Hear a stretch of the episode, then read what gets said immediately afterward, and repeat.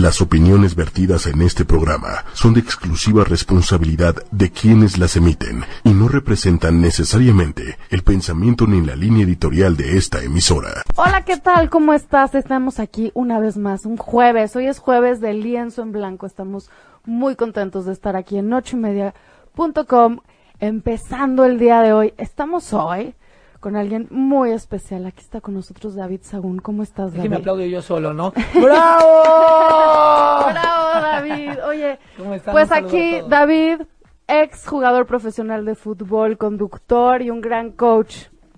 David, hoy justo estamos Y amigo, listos. Pati. Y amigo, por Y amigo, supuesto, por favor. amigo, amigo también, gran amigo. Y estamos listos para hablar de, de algo que siento, David, que en lo que eres buenísimo. ¿Eso sientes? Siento que eres buenísimo. Ese es el tema que vamos a hablar y es en darle un empujón, en checar la mentalidad que estamos teniendo para lograr nuestras metas. Pues sí, Pati. La verdad que afortunadamente agradezco a toda la gente, agradezco tu invitación y que pienses eso de mí. Antes que nada, qué lindo que tengas esos sentimientos. Pues la vida te va llevando en caminos que poco a poco te van forjando el pensamiento positivo, que es en lo que yo me baso. En creer también en la fe en Dios. Hay que tener fe en Dios, aunque parezca que está todo nublado y sé que puede sonar muy trillado, pero siempre eh, todo te lleva a una lección, una enseñanza, y es ahí donde puede partir esta historia que vamos a comenzar a platicar con toda la gente. No sé si guste, como decía, exfutbolista profesional, sí, empecé a los 17 años y ahí es cuando A los empieza. 17. Bueno, y ahí, y ahí empieza mucho de la, de la mentalidad, ¿no? O sea, ¿cómo es ese mundo de, en serio, hacer un deporte profesionalmente? Híjole, Pati, se me está poniendo la piel chinita, te lo juro, porque recordar es vivir. Yo nunca había jugado fútbol. Nunca. Entonces, acompañé a Ángel Sosa, el Rambo, a quien saludo si nos está viendo, eh, exjugador de mesa. Y ya me, me dijo, acompáñame al estadio. Entonces, de repente yo ya estaba en una camioneta con Mohamed, eh, con Ojitos Mesa, con Arangio, jugadores de esa época de, de Toros Mesa, que fueron pues la sensación, porque Claro. se pintaban el pelo, se ponían máscaras.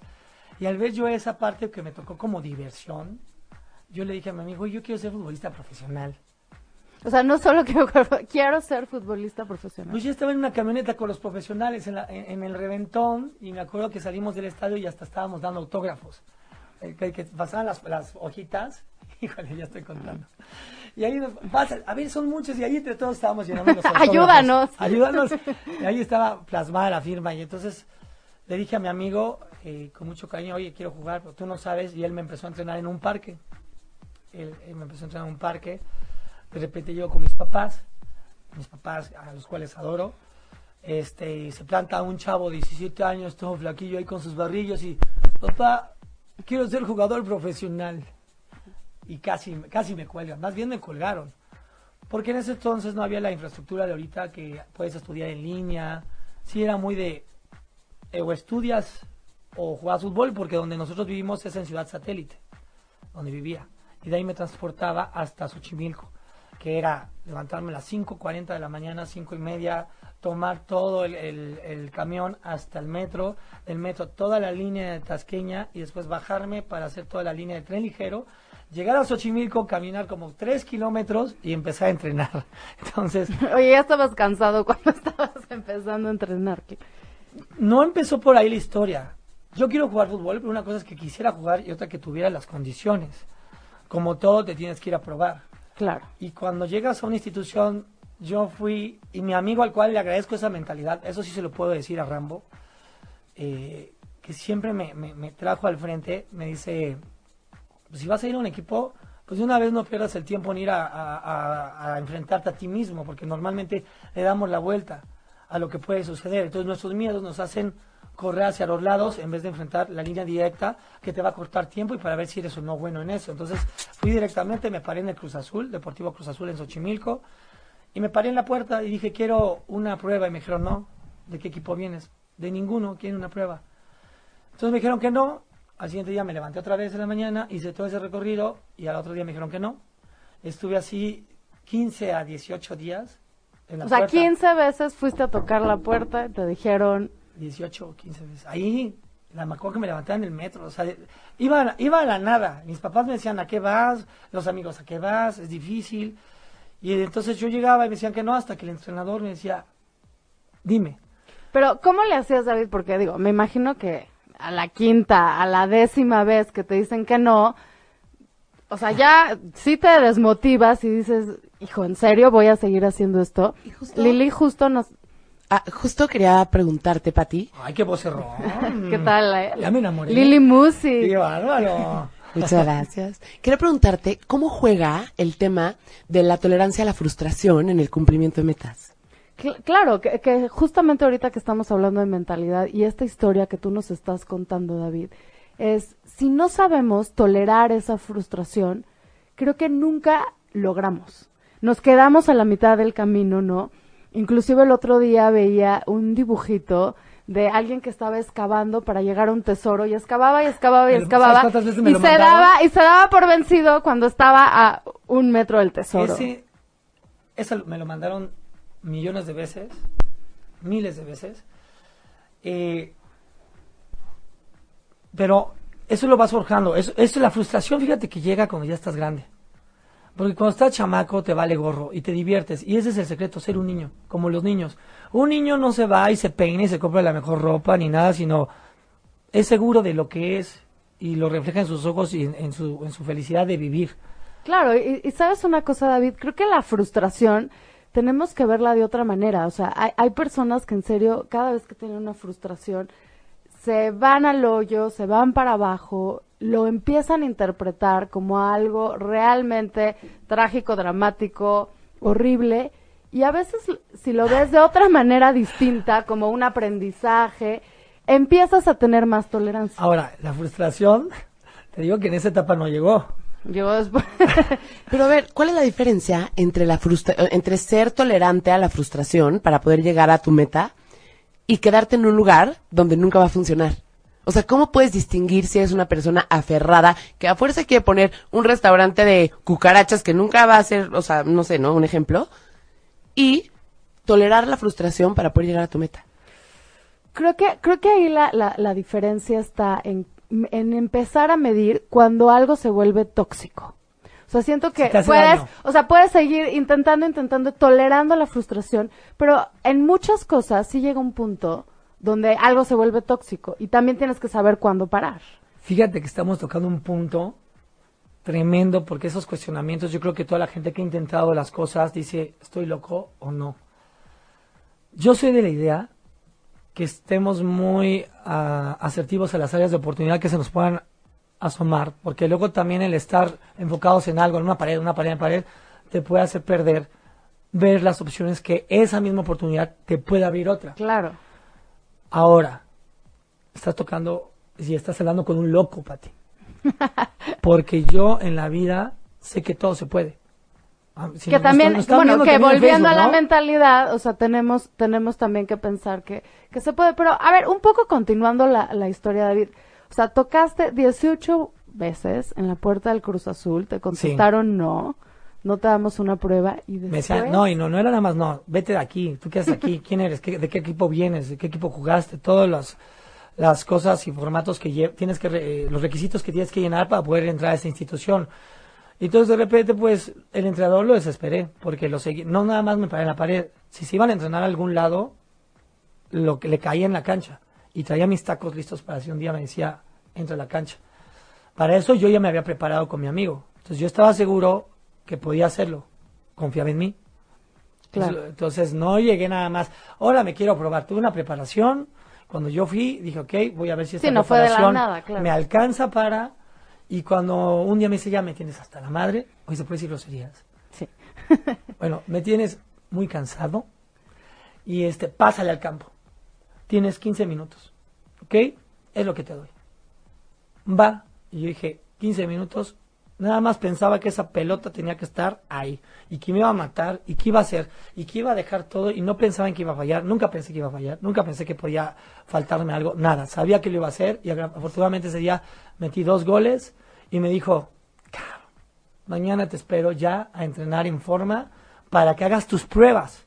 Apenas había pasado una etapa de que me abrían la puerta pasar las pruebas, donde pues un grupo de gente ya viene trabajando y pues en ese momento es cuando tú dices, ya estoy aquí y nada más te queda para adelante, aunque toda la gente dice que no vas a poder.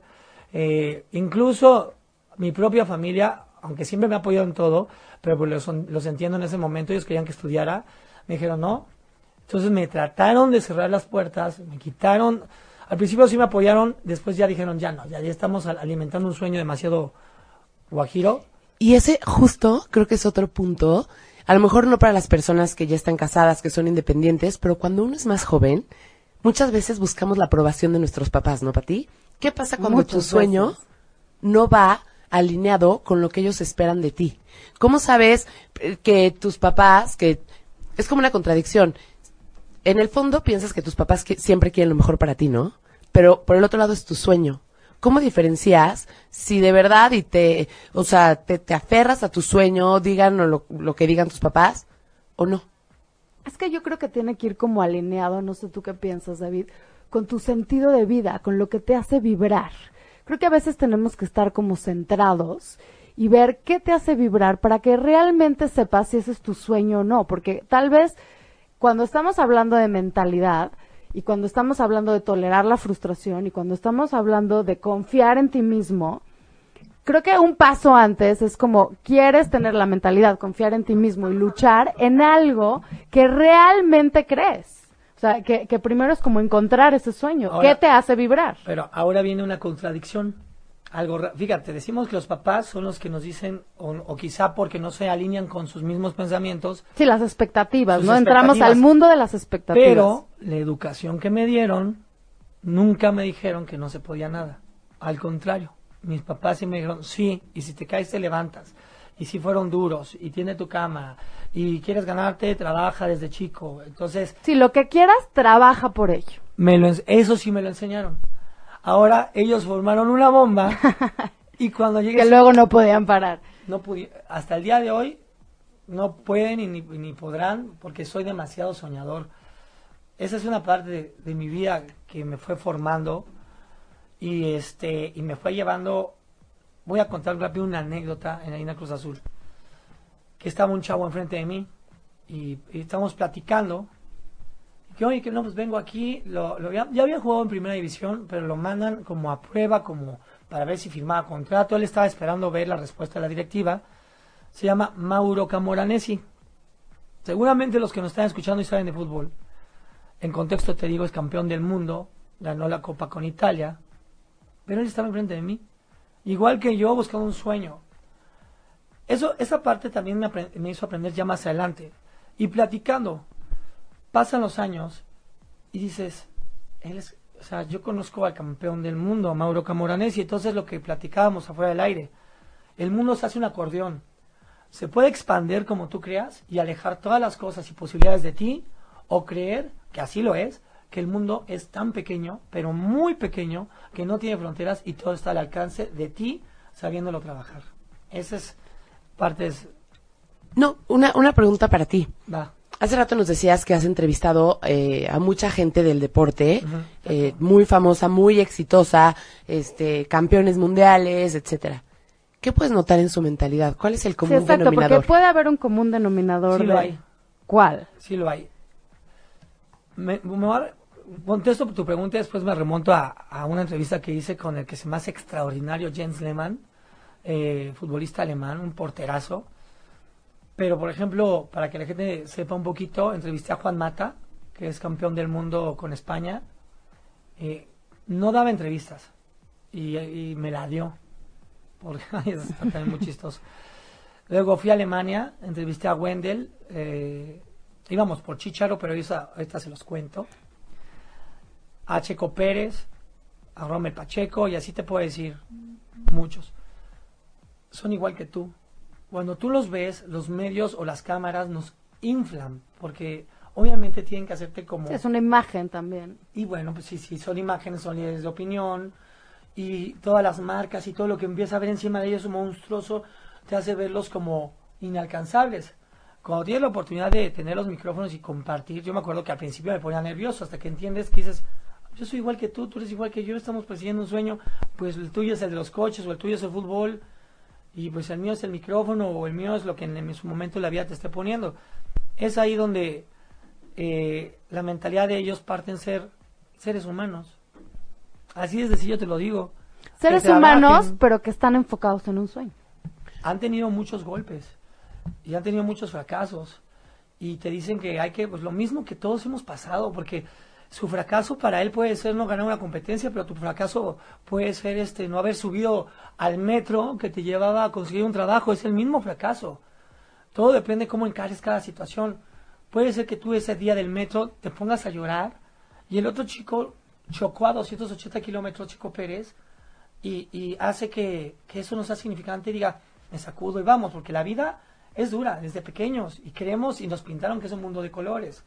No, no es fácil la vida. La vida es golpe tras golpe tras golpe y aquí el que más aguanta llega Sí, al pero es como, como seguir persiguiendo una meta. O sea, por ejemplo, de todas las personas que entrevistaste, David, ¿quién te ha movido más? Hay dos personas. El papá de Juan Mata, eh, ¿Qué te movió? ¿Qué te dijo que te movió? cuando hi- hicieron una clínica en Cancún, y gracias a Dios fuimos invitados, y este, platico rápido, ¿hay tiempo? Sí. Bueno, la onda es que no dejaban dar entrevistas. Pues yo tenía la presión de la televisora que trabajaba en MBS, pues que tienes que llegar con la nota sí o sí. Y me había dicho que no, dije, pues, o sea, no está en mí, ya hice todos los recursos. Pero no me voy a quitar la oportunidad de jugar fútbol con Juan Mata. Entonces armaron una cáscara, un interescuadras, y le dije, y dije, pues es mi oportunidad. Como dice mi madre, el que pregunta le cuesta. Si tú preguntas, siempre te a decir que no. Me puse mi O sea, pide perdón en lugar de permiso. Sí, el que pregunta le No, cuesta. intenta lo que también es, es parte de la mentalidad. Intenta lo que quieres. Tú hazlo, ya, ¿qué te- o sea, porque siempre estamos con miedo a que nos regañen, ¿qué pasa? Tú dale. y si- Sí, y que, y que ya. sirve luego mucho esta frase que es, pues, ¿qué es lo peor que puede pasar? Lo peor que puede pasar es que te diga que no. Pero mucha, me- mucha gente le tiene miedo al no. Pero entonces yo me puse mis tacos de fútbol y me metí a jugar. Ese reportaje lo pueden ver aparte, ahí está en una página que se llama arroba DTD, arroba DTD, televisión por Facebook, ahí búsquelo. Pero bueno, el chiste es que me meto a jugar. Y llegan los de seguridad y me iban a sacar y dice Juan Mata, oye no, pues está jugando fútbol, ya no me va a entrevistar, déjalo. Y ya terminamos de jugar fútbol, me dice, a ver chaval, ven, te doy la entrevista. O sea, te la ganaste. Toma.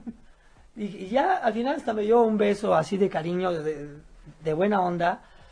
Y ya dije, ya ha entrado, ya ha encarregado el ratón, ahí te voy. Dije al papá, me interesaba saber, porque, ok, él es el deportista, pero el papá es la parte fundamental. Platicando con él, me dice que lo llevó, y hablando de las frustraciones, que lo llevó al Real Madrid a probarse, y que pues que tenía mucha presión, pero nosotros escuchamos Real Madrid y seguramente la gente de sus casas escucha grandeza, imposible. Él no, él fue a jugar al Real Madrid, se fue a probar al Real Madrid. ¿Cuánta gente fue- en vez de ir al Real Madrid va al Cruz Azul? ¿Por qué no agarras tu boleto y es algo de lo que sí me arrepiento? Porque no, no tiene esa dimensión de, de entendimiento. De agarrar un boleto y irte al Madrid y pararte ahí en vez del Cruz Azul. Agarrar y Sí, lo que al estás Madrid. diciendo es que no hay límites. O sea, No, quieres un sueño. O sea, que podemos pensar tan, grande. podemos pensar tan grande como queramos, sabiendo que a lo mejor tiene más riesgo, ¿no? Y, y a lo mejor va de la mano. A veces no nos gusta arriesgar, estamos acostumbrados a tener seguridad en todo, tener seguridad emocional, entonces no sabemos estar solos. Tener seguridad, o sea, seguro del coche, seguro de vida. Todo lo que hacemos muchas veces va enfocado a estar seguros. No, y, y sabes que Lili, a la zona de confort. O sea, somos como... Esa zona es- es muy peligrosa. esta zona es muy peligrosa, ¿no? Todos tendemos a querer caer en la zona de confort, pero también fuera de esa zona creo que está la zona de aprendizaje, la zona de oportunidades, y que pues no hay que quedarnos mucho tiempo en, en la de confort porque entonces no logramos. Eso es muy difícil. Yo, eh, mucha gente, Es muy difícil porque nadie se pone así de voy a saltar de voy a de un salto su saltar un escalón altísimo. A ver, ya sabes, o sea, como que tu naturaleza humana no te hace querer sentirte en riesgo todo el tiempo. claro, y bueno, hoy hablamos de televisión, hoy hablamos que entrevisté a esas personas, pero ¿cómo fue que pude lograr entrar a una televisora? Yo soy licenciado en mercadotecnia, no en comunicación, y nunca había agarrado una cámara. Entonces, ah, aquí estoy. Lo que pasa es que a mí me corta una novia. O sea, para la gente, entrando en contexto por lo de la frustración, todo llega a algo. Partamos de lo del Madrid, ¿no? Que, para terminar esa historia de Juan Mata. Y el papá me dice que, y manda un mensaje porque ahí tengo una entrevista que la voy a mandar. Y dice, yo apoyé a mi chavo a muerte. A muerte. O sea, su palabra era apoyo. A muerte. O sea, juégatela, vete por El todo. papá sabía que, o sea, el papá, la mentalidad del papá también era tremenda. O sea, era, yo apoyé a mi, a mi hijo a muerte, a donde fuera, y todo, y se probó, y yo lo ayudaba, y llegaba a mi casa y lloraba, estaba llorando mi hijo, y lo agarraba, lo levantaba, y le decía, andate por la puerta, y vuelve a intentarlo. Y otra vez lo agarraba, y así, y, y después ya estando, fíjate, ya en esos niveles en el Madrid, en, eh, siendo campeón del mundo, llega, en el Madrid ya no lo metían, lo que le pasó al Chicharo. Y entonces estaba frustrado, viene la frustración a un nivel donde ya ganan millones de dólares o euros, ya tienen su vida hecha, pero el sentimiento de frustración está. está para el que sea. Y él quería jugar y no le dejaban jugar. Y le decía a su papá, pues cámbiate. Y llegó una oferta al Manchester United y no, papá, es que el Madrid, hasta que el papá lo convence, pero te hablaba como papá, o sea, te hablaba, hombre, es que le decía, y este no... enti-". y Entonces, tan humano, le decía, oye, ¿qué, qué, qué mensaje le mandas a todos los papás que están aquí? Apoyen a sus hijos porque fueron a jugar a unas canchas con niños chiquitos para motivarlos de que podían hacer el mismo sueño. De eso se encargan estas personas. Entonces, esa parte es fundamental. Papás, si tu hijo te dice que va a ser Sí, que tiene un sueño. apóyalo por más loco que sea, al final, créeme que, que este, el camino va a ser más fácil. Hoy lo veo porque tengo otro hermano, Andrés, que toda esa etapa de sueños fue como el proceso de estarme peleando, de estar ahí. Hoy mi hermano quería ser músico, porque tenemos otros amigos del barrio, que es DLD, Francisco Familiar, Eric, saludo PJ, este, y nos enseñaron cómo también se puede desde abajo, no íbamos en las mismas cosas y nos íbamos dando consejos. Y ahora mi hermano ya, su banda está sólida en un proceso muy rápido, porque mis papás, después de lo que me pasó a mí, lo han apoyado a muerte, y el chico ahí está volando. Claro, pero acabas de decir una clave importantísima, David, y es esta, esa palabra, apoyo. Cuando nos sentimos apoyados, que alguien nos respalda, es mucho más fácil seguir luchando. Y a veces, aunque no tengamos ese apoyo, creo que también tiene que venir un apoyo interno. Pues son, son- Nosotros mismos apoyarnos de decir, híjole, pues creo en esto, vamos por esto. sí, Tú creer en ti mismo. cree en ti mismo, pero también entender el mundo. Porque ya dejamos eso. Ahora, ¿cómo llego yo a la televisión? Pues la televisión llegué, dije, si la fórmula del fútbol, que tuve una lesión y ya no pude continuar, me sirvió para que me abrieran las puertas del fútbol, voy a utilizar esa misma fórmula Para abrir otras puertas. para abrir otras puertas. Me corta mi novia y dije, ¿qué hago? Estabas de corazón roto. de corazón roto, pero siempre hay algo que te detona y te motiva. De lo que sea, agárrate siempre. Por lo que sea, siempre lo busco, los llamo detonadores motivacionales. Ahí te agarras y te vas con todo.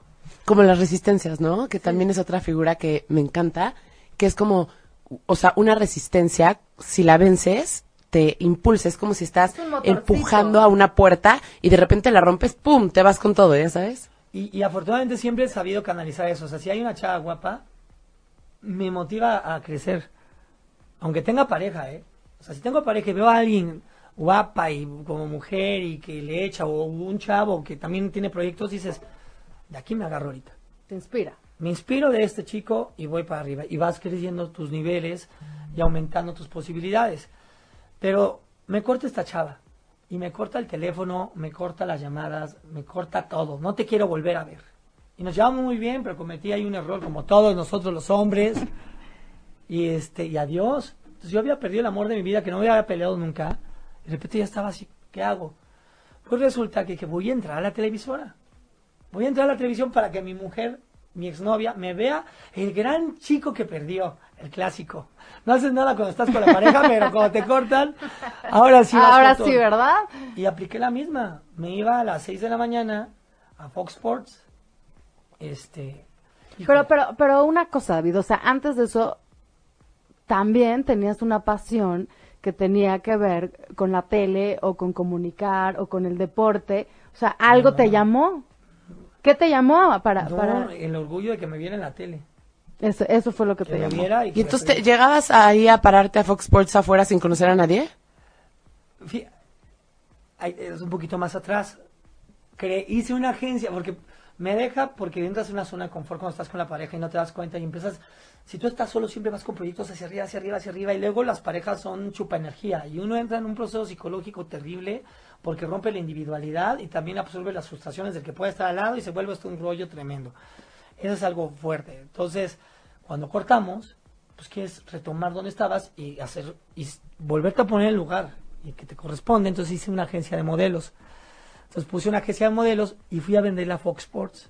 Cuando entro a Fox Sports, me confunden eh, con un conductor y me dicen, oye, eh, la junta de conducción está por allá. Entonces voy para la junta. Y estaba- O sea, dijiste, aquí ya me dejaron pasar, no, de pues aquí es que soy. así también hay op- se abren oportunidades. pero de siempre, oro, ¿no? siempre las puertas las abres tú. ¿Cómo te paras? No, es que si no estás ahí, es, es un poco como lo que decía Picasso, que la inspiración te agarre con un pincel en la mano, o sea, como diciendo... Justo, no, claro. O sea, Pero, si quieres lograr algo, tienes que estar ahí. Pero es luchar contra, luchar contra mí mismo en pensar, en pensar que el mundo es tan grande y tú tan pequeño, y entonces es la mentalidad que te, decía, no, ni madres, o sea, el mundo es chico, voy a ir, ¿por qué no? Son unas oficinas de Fox, Fox, ya. No, y volvemos a lo mismo, que es lo peor que podía pasar, que te dijeran que no. Sí, y lo sí, volvías sí. a intentar, o sea, no, no perdías nada. Y bueno, pues voy ahí, ay, se me fue el nombre de, de- qué lástima. No, no, no me acuerdo. Pero tú sabes de quién hablo junto con Romina, perdón. Este, y me dice, ¿qué es aquí, güey? Y van a llamar a los de seguridad. Tengo 30 segundos para convencer a estos chavos. Es que, ¿sabes qué? Yo quiero ser conductor porque tengo muchos planes y proyectos y puedo hacer esto. Mira, ¿sabes que Estaba pensando hacer algo extremo y tengo contactos. Yo no tenía nada. No tenía ni un programa, nunca había conducido nada. Y, y se levanta el cuate, levanta el teléfono y habla Fox Sports, porque yo no estaba en Fox Sports Televisión, yo estaba en Fox Sports Mercadotecnia. Habla y dice, Ariel Ortega, te voy a mandar un loco Loco. que es igual que tú y a ver si pueden hacer algo. De ahí empieza un camino larguísimo para poder hacer, para agradar. O sea, tremendo, Pero te abriste otra puerta, David. con miedos. Me abre esa puerta, pero yo todavía dudaba. Y después voy a la, eh, voy a la playa decepcionado. Conozco una chava, Carla Miskov. Ahora ya también es DJ famosa. Me acuerdo que nos conocimos en la playa, ella y yo, sin nada. Yo estaba en la alberca así tirado.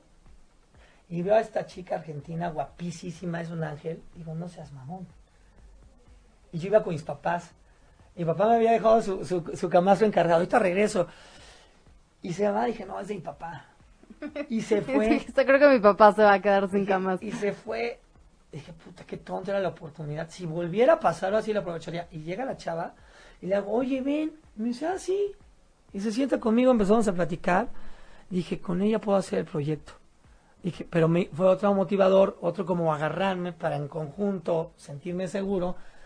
Esa técnica no es buena, ¿eh? porque después la deseché. pero en ese momento así la hacía. Y entonces llegué a Fox Sports. Dije, oye, tengo un proyecto. Lo armé en la computadora. Dije, me lo voy a creer, pa, pa, pa, pa. Y que me dice. Pero fíjate, acabas de decir otra cosa, me la voy a creer, me la voy a Hay creer. Hay que hacer, y creo que la, la otra cosa importante que estás diciendo, David, es hacer propuestas. Hacer siempre. Hacer un proyecto, como agarrar y decir, a ver, ¿qué quiero hacer? Voy a decir, tengo que hacer una propuesta. ¿Cuál?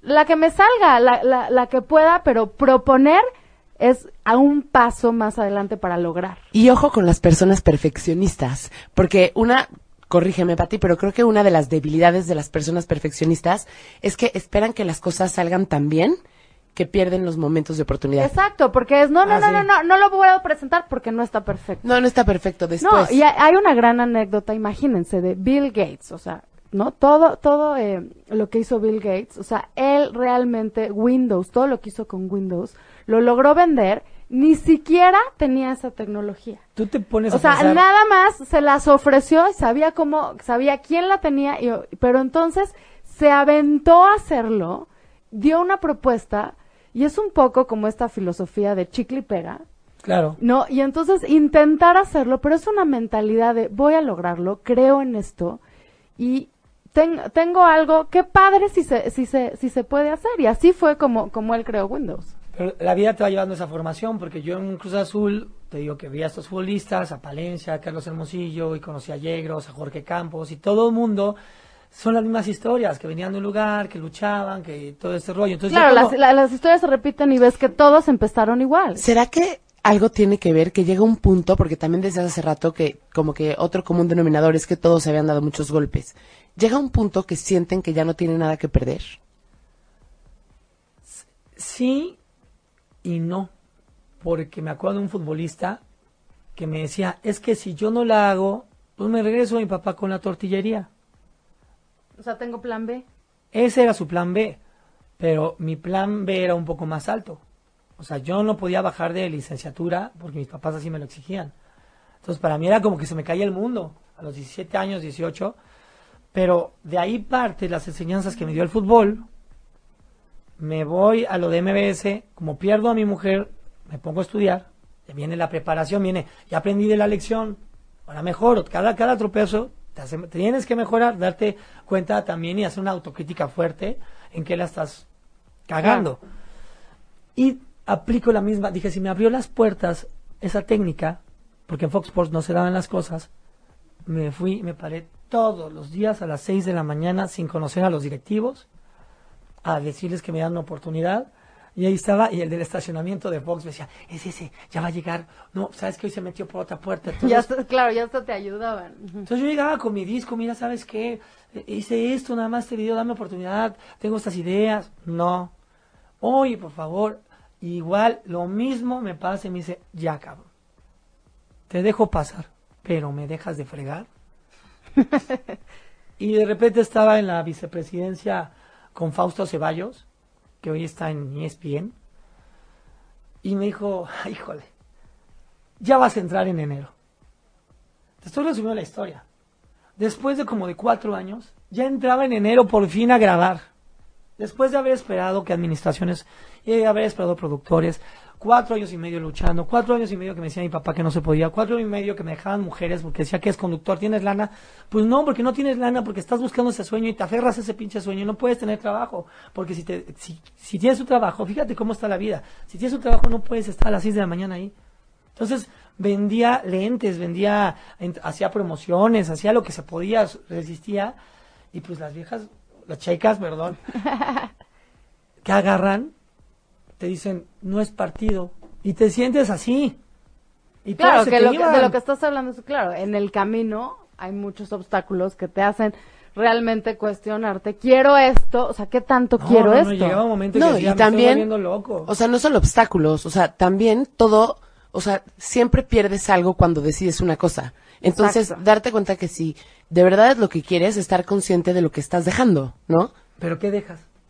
Por ejemplo, eso, ¿no? En, en- en mi caso yo Sí, te- o la zona de confort. la eh, seguridad de un sueldo fijo, este, que, ya sabes, pero el chiste es saber que si ese es tu sueño, que eso lo vas a perder y que aún así quieres seguir. Sí, y por eso, o sea, el, el sueño tiene que ser algo realmente con lo que te comprometes. No, y es que en verdad es difícil. Ahorita vamos a entrar todavía ya. Esta es la zona como romántica, pero viene la, la- la parte en la que ya no tienes para comer. Esa es la dura. Y que te hable el casero y debes una renta, dos rentas, tres rentas, cuatro rentas, cinco rentas. Pero Sí, el que- cuate, me acuerdo que me veía la, la señora. ¿A dónde vas?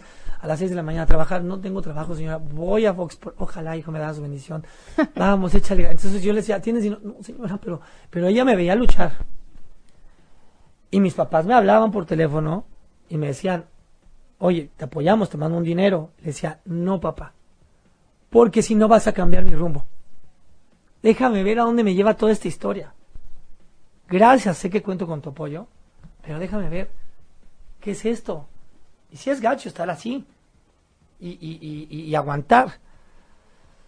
Resulta que ya después que te digo que me dice Fausto, ya en enero entras a Fox Sports. Llega enero y yo festejando, ya iba a firmar mi contrato, feliz de la vida. O toco puerta, oye, vengo con Fausto, director general de... Lo corrieron, No. lo corrieron. ¿Sabes lo que se siente? Cuatro años haber estado luchando y lo corrieron. Dije, no, no, no, no, no, no puede ser. O sea, no puede, ya estaba tan cerca. Y ahí viene esa imagen de la palita. Claro, de que ya justo cuando estaba llegando. Oye, ¿puedo hablar como yo hablo? ¿No estás hablando como tú hablas, David? Dice, chingue su madre esa ma- imagen. Ya no me la vuelvan a mandar. Ya no me manden esa. Porque me llegaba por todos lados. Sigue luchando. y yo- Sí, pero, pero fíjate, No, no, ¿cómo, no. ¿cómo pararte de esa?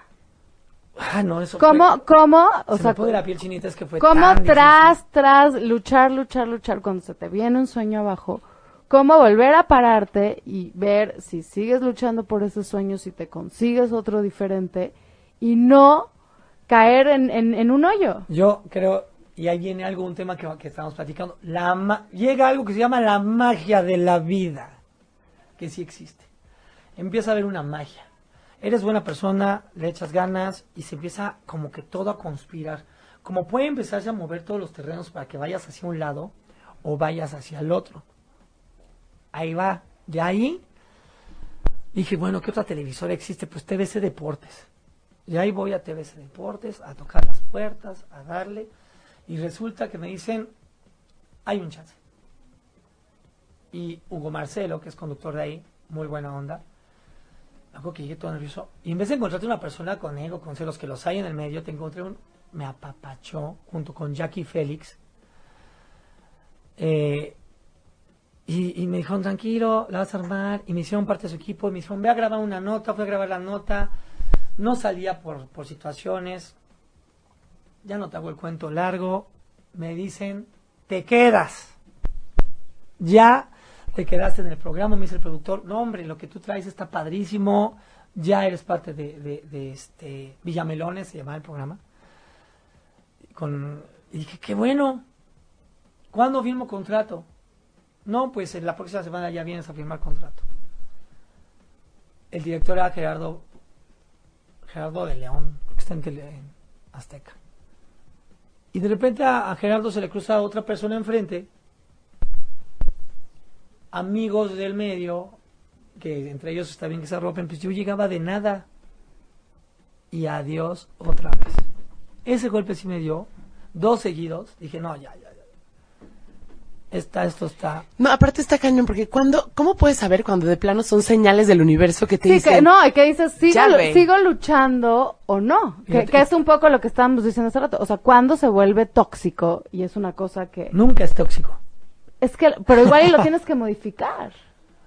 Sí, claro, sí puede ser tóxico. O sea, ¿cuánto? Yo, por ejemplo, yo conozco un caso de una persona que hace productos químicos, le encanta. Y se intoxicó, es tóxico. No. O sea, y sí era tóxico. Ya, exacto, No, era tóxico. Y toda la vida sigue soñando con que sus productos químicos sean.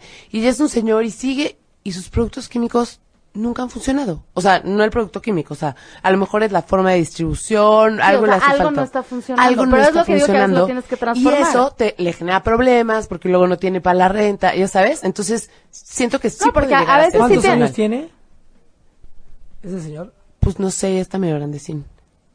Lo va a hacer. Y si no, le va a dejar a alguien y lo va a hacer. Porque Claro, el pero- pero- pero a veces- vas puliendo. Pero a veces sí tienes que hacerte la pregunta como, ¿qué tengo que Es modificar? que justo, yo creo que lo que dijiste es la clave. No siempre vamos puliendo. Es lo ideal y es lo que hay que hacer para evolucionar. Hay que ser tercos y evolucionar. Pero no siempre pule uno o no siempre Por eso, uno pero, pule lo que tiene pero que pulir. tal vez eso es lo que nos lleva ya a una frustración total. O sea, tal vez una frustración no nos tiene que frenar. yo la frustración- pero sí, lo que, lo que tal vez la mentalidad va acompañada tiene que ser con evolución. O sea, tiene que ser con algo no me está saliendo, no me está saliendo, no me está saliendo. Tengo que hacerme la pregunta, ¿qué tengo que prepararme más? Tengo que cambiar de estrategia, tengo algo diferente, pero seguir luchando. Pues de ese golpe, ese sí estuvo durísimo. Y, y estuve un mes, me acuerdo, sin salir de mi casa. Deprimida. La clásica imagen en calzones, viendo tele. Sin Así- pasar. Así sin tal cual. No, no, tal cual. Y decía, Dios mío, por favor, ¿hacia dónde tengo que ir ahora? O sea, perdí seis años, seis años de mi vida intentándolo, buscándolo, ya, ya tengo más edad. ¿Y qué hago ahora? Si está lo de Fox, ya y no. Estuve en TV Azteca también, en proyectos que ya, ya había quedado y no. Pero siempre decía, pero ¿por qué siempre paso todos los castings? Sí, ¿Por qué pero fíjate, pero entonces, pero, pero ese es otro punto, David, te estabas fijando también en el aspecto positivo, o sea, algo sí tengo. Claro, o sea, decía, si voy a un casting que hay tantas personas, me quedaba. Y, si, y en el fútbol, me quedé. Entonces dije, yo tengo algo aquí, pero nada más es encontrar el momento de que llegue tu oportunidad. Mis amigos de DLD estaban más evolucionados, ya tenían 3, 4 discos y ellos también me iban coachando. No, todo hazlo, y esto sí es, este es el secreto de la vida. Todo hazlo con amor. El amor mueve el universo, que es una palabra que nunca la usamos. Es Sí, una es, palabra, no, y lo podemos caer como en muy cliché, pero realmente es una gran fuerza. El amor. El amor es algo poderoso que vuela el mundo, que también se ha- ya nadie se atreve a decir te amo, nadie se atreve a decir amo la vida. Nos fijamos en cosas materiales y ya no en los sentimientos, pero ese amor a decir, oye, amo esas veces que estuve en la cama, amo transmitir un mensaje positivo, amo a enseñar a la gente que sí se puede, lo voy a lograr, pero también todo mi entorno, amigos, ya, ya se estaban casando, ya viene una presión y una losa social que decía yo, Durísima, claro. durísima. Y dije, ya, hasta aquí. Ya no puedo más. Y tengo que hacer algo productivo. Le voy a hacer caso a mis papás. Ya dije, ya. Voy y pido un préstamo al banco. Pongo un restaurante en la... con- ah. Leo un libro que se llama El Secreto. Y en El Secreto te dice que... No es que sea una magia, pero sí existe esa magia, pero hay que entenderla. Crea tus entornos. ¿Quieres un negocio? Vis- Visualízalo, escríbelo y entonces haz todo ese entorno. Entonces yo fui y me compré una bicicleta. Me dijeron, ¿para qué? Todavía no tenía negocio ni había encontrado local. Dije, porque voy a ir a mi negocio en la Condesa en mi bicicleta. Pero no, no tiene ni negocio. Voy a poner un negocio. ¿De qué? De pescados. Voy a comprar unos lentes porque iba a ir así, me dejé mi look largo. Así como yo quería y me compré una, una playerita sin mangas. Dije, así. voy Sí, sí, primero te la Condesa". alineaste a eso para... para- Después de leer el libro, el cual lo recomiendo. O sea, termino M, eh, TBC Deportes, me manda la pelea de TBC, me manda tal, dije, leo el libro, porque también dije, necesito encontrar un camino, la lectura. O sea, me lo recomendó, me lo puso alguien en las manos, lo leí. Pero, pero fíjate, David, te pusiste otro objetivo. O sea, realmente lo que te paró de la cama, lo que te hizo es, voy por otro objetivo. Leí me abrió la mente. O sea, bu- busqué un, algo que me ayudara a salir, y eso fue. Pero te abrió la mente a cambiarte el chip, a decir, sí puedo hacer algo. algo en la vida tenía que hacer porque ya tenía que comer, tenía muchas deudas y todavía tuve que endeudarme más. Entonces voy caminando por con la condesa, yo le llamo urbanear. Siempre camina porque vas a tener oportunidades de estar en contacto y va a haber cosas. Y como unos tacos de camarón y qué ricos están. O sea, esto es lo que yo quisiera. Y se, el cuate me escucha, me dice, pues aprovechalo porque va a ser el último día que va a estar, cerramos. Digo, ¿cómo vas a cerrar en la condesa, güey? O sea, algo estás haciendo mal. Lo tus tacos están horrible, pero si te puedo hablar sincero, está nefasto tu lugar. Pero yo te lo puedo llenar. Ay, ¿a poco sí te lo puedo, lo puedo? Yo lo lleno, dame en la tarde y va a ser como lleno. Entonces, empecé, le- imagínate, llegaba un chavo y le decía, te invito a todo. Y el cuate, va, va, va, pero tráeme amigos, pero tú no pagas nada, entonces traía uno y así. Claro, repente, una estrategia. se llenó y entonces empiezo yo en ese proyecto. Voy a resumir la historia. Pega durísimo y me iba en mi bicicleta. Cada vez que yo me iba en mi bicicleta, ¿sí te conté yo esto a ti ya o no? No, no me lo habías Chéquense contado, esto. David. Apúntenle. en los teléfonos, pues para desbloquearlos, trae un o código de la mano o una clave. Pues yo mi teléfono lo traía en la bolsa. Iba andando en bicicleta. Y de repente sonaba mi teléfono. Ring, ring. Bueno, ¿quién habla? Pues tú me estás marcando. ¿A dónde No, tú me estás marcando a mí. No, ah, nos marcamos. Ah, bueno, bye. Ya, lo dejé ahí. Pasa otra vez y sucede lo mismo cuando iba al negocio. Ring, ring, bueno, bueno, ¿quién habla? Pues no, pues se marcó. Ah, no le di importancia. La tercera vez que vuelve a pasar, y yo hasta decía, ¿cómo, cómo le puede hacer? ¿Cómo? ¿Por qué se marca o qué? Suena y la misma persona. Le digo, oye, ¿quién eres? Mira, no te conozco, pero yo voy en mi bicicleta, se está marcando tu número y esto es una señal. Sí, ya dime quién eres. ¿Tú quién eres? Me dice, yo soy Jerry de Exa TV, director general de, de, de Exa TV. Dije, ¿qué? O sea, dije, Dios mío, no lo puedo creer. O sea, te, oye, literalmente te marcó. Me llamó, entonces dije, oye, hay que vernos. Sí, estaría padrísimo, porque dije, yo estuve en Fox, hice estas cositas. eh, Obvio no le dije, dice apenas esto. No, pues yo junté unos videos que edité hasta de... Si me iba a la playa, ponía que yo había estado en la playa cubriendo eventos. O sea, le armé ahí. Sí había hecho cosas, pero no suficientes. Y este, ¿cuándo nos vemos? No, pues el próximo mes. Y nada. No, el próximo mes nada. Pasó dos años. Dos años y justamente el negocio que había puesto, mi socio se vuelve loco porque se llena, le gana la ambición y empieza a robar dinero. No voy a decir su nombre porque tampoco se trata de quemar a la gente aquí. No malvibro a la gente, ya eso ya es pasado. Pero entonces, este, truena el negocio y dije, ¿qué hago, cabrón? Otra vez sin dinero, me dejó en la bancarrota, otra vez, dije otra vez en el suelo. Digo, ¿qué fregados? Nunca va, nunca va a jalar esto. O sea, ¿qué momento ya, ya me va a sonreír la vida? Dios mío, por favor. Dije, Jerry. Entonces le marco, oye, Jerry, después de dos años, ¿eh? ¿Qué onda? que? Ah, pues ven mañana. Dije, no, bueno, Y fuiste. voy. Y ahí ya sabes, te peinas, te arreglas, te pones todo y estás nervioso, te ves en el espejo, estará bien esto mal. Y tú mismo hasta te ves feo, no, estaré bien. Si había hecho suficiente ejercicio. que- Y ahí voy, en metro. Porque estaba ya sin carro por las de... ya no tenía nada. Bueno, con decirte que juntamos los últimos, esto es real, ¿eh? Esto lo prometo por Dios, que esto fue real. Junté con mi mujer los últimos pesos que encontramos en la casa, porque ella me apoyó, me dijo, ya no puedo más, cabrón. Teníamos unos pesos. ¿Qué hacemos con esto? Vamos por una cerveza. Y, yo pero, trataba de guardar la cama para que ella estuviera tranquila. Dije, voy a ir a IEXA y me van a contratar. Pero yo por dentro estaba así de, no, pero la renta y te quedaste sin empleo y el, tronó el negocio, no recuperaste la inversión y te quedaste en cero. Sí, le digo, pero a mí me va bien. Entonces agarré y ya me voy ahí. Llego ahí, me ves emocionado. Dije, ya dos años, me habló, le hablé, nos nos vamos a conocer, algo va a salir. Toco la puerta, me ves, y me dicen, oiga, que el señor Jerry dice que no lo puede recibir hoy. Me encabroné. Y digo, pásame, no, no me puedo molestar. Pásame ese teléfono. No, pero molesto sin ser grosero, pero respétame.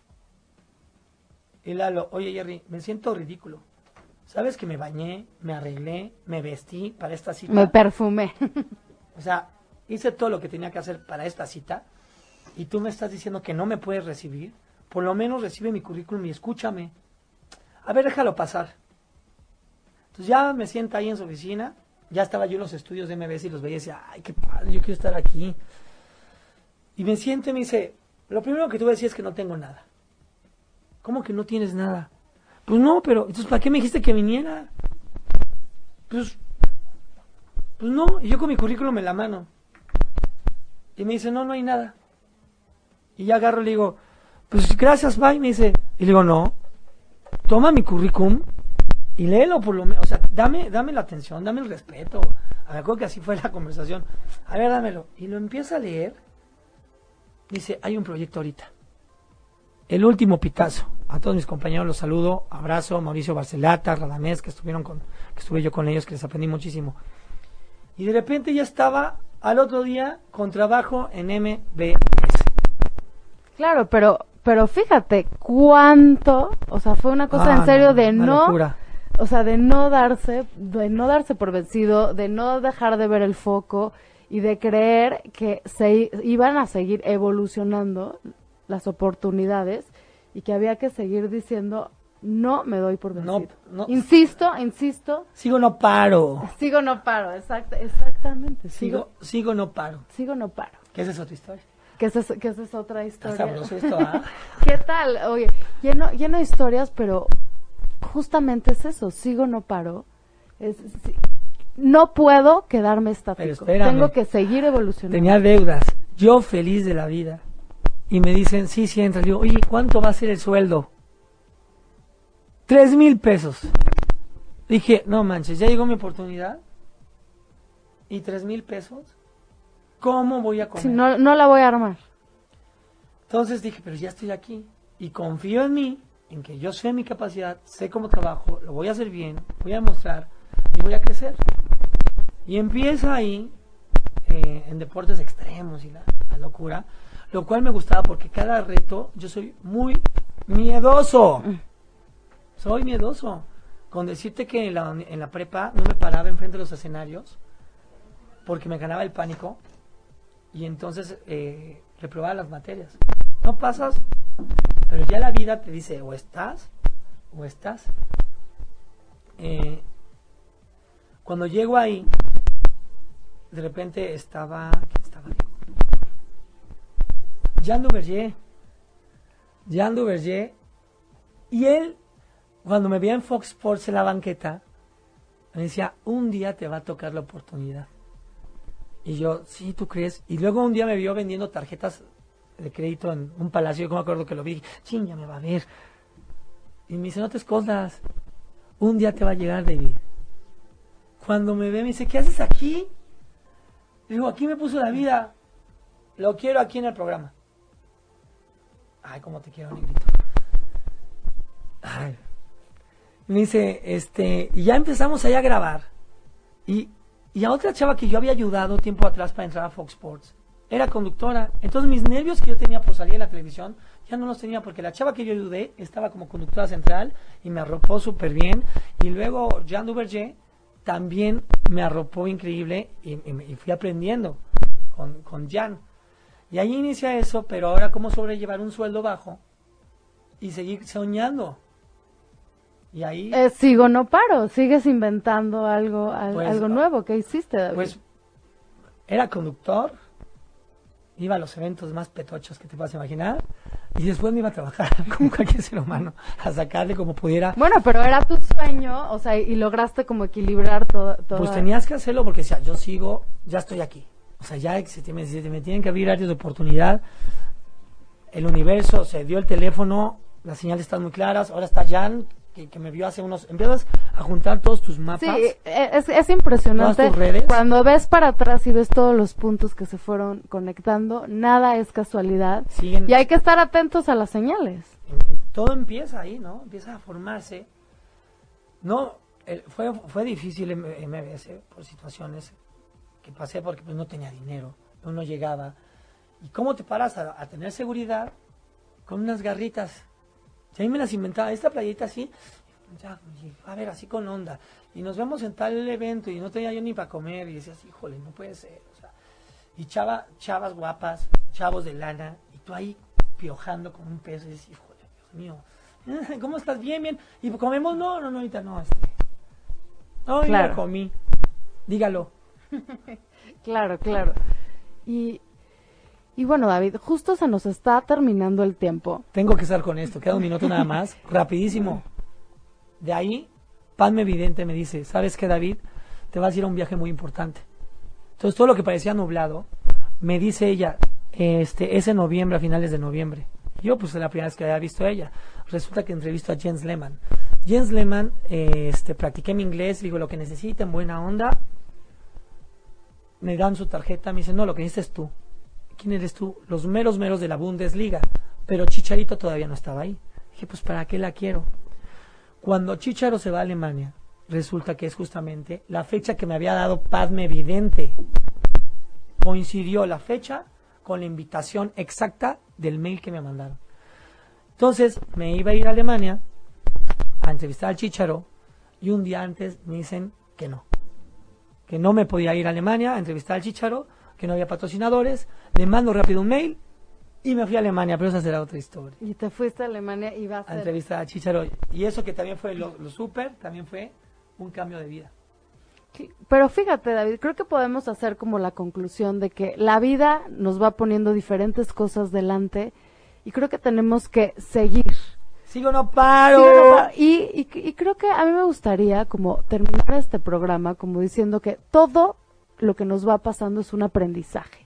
Creo que más bien cuando decíamos cambiar nuestra mentalidad, creo que tenemos que tener una mentalidad de aprovechar lo que la vida nos va dando en este momen- en, en ese momento. No saber que va a haber nuevas oportunidades y saber que aunque la vida me tire, me paro, invento algo nuevo. Si David Beckham pudo, si Michael Jordan pudo, ¿por qué tú y yo o la gente no podemos? Y por eso yo sigo. Y por eso, y entonces creo que eh, invitarlos a todos, este programa se llama Lienzo en Blanco, porque delante de nosotros tenemos un lienzo, cada minuto podemos pintarlo como nosotros queramos. Cada minuto podemos decidir qué mentalidad tenemos, cada minuto podemos recordar cuál es nuestro sueño y seguir. Y te tengo una buena noticia. ¡Estamos vivos, chicos! Estamos vivos. Ahí es el punto. aprovechar la vida. Muchísimas gracias por escucharnos, muchísimas gracias por venir el día de hoy, David. Estamos aquí en Lienzo en Blanco, esto es ocho y media punto com. Muchísimas gracias por escuchar, nos vemos el próximo jueves. ¡Saludos! Si te perdiste de algo o quieres volver a escuchar todo el programa, está disponible con su blog en ochoymedia.com. Y encuentra todos nuestros podcasts de todos nuestros programas en iTunes y Tuning Radio. Todos los programas de ochoymedia.com en la palma de tu mano.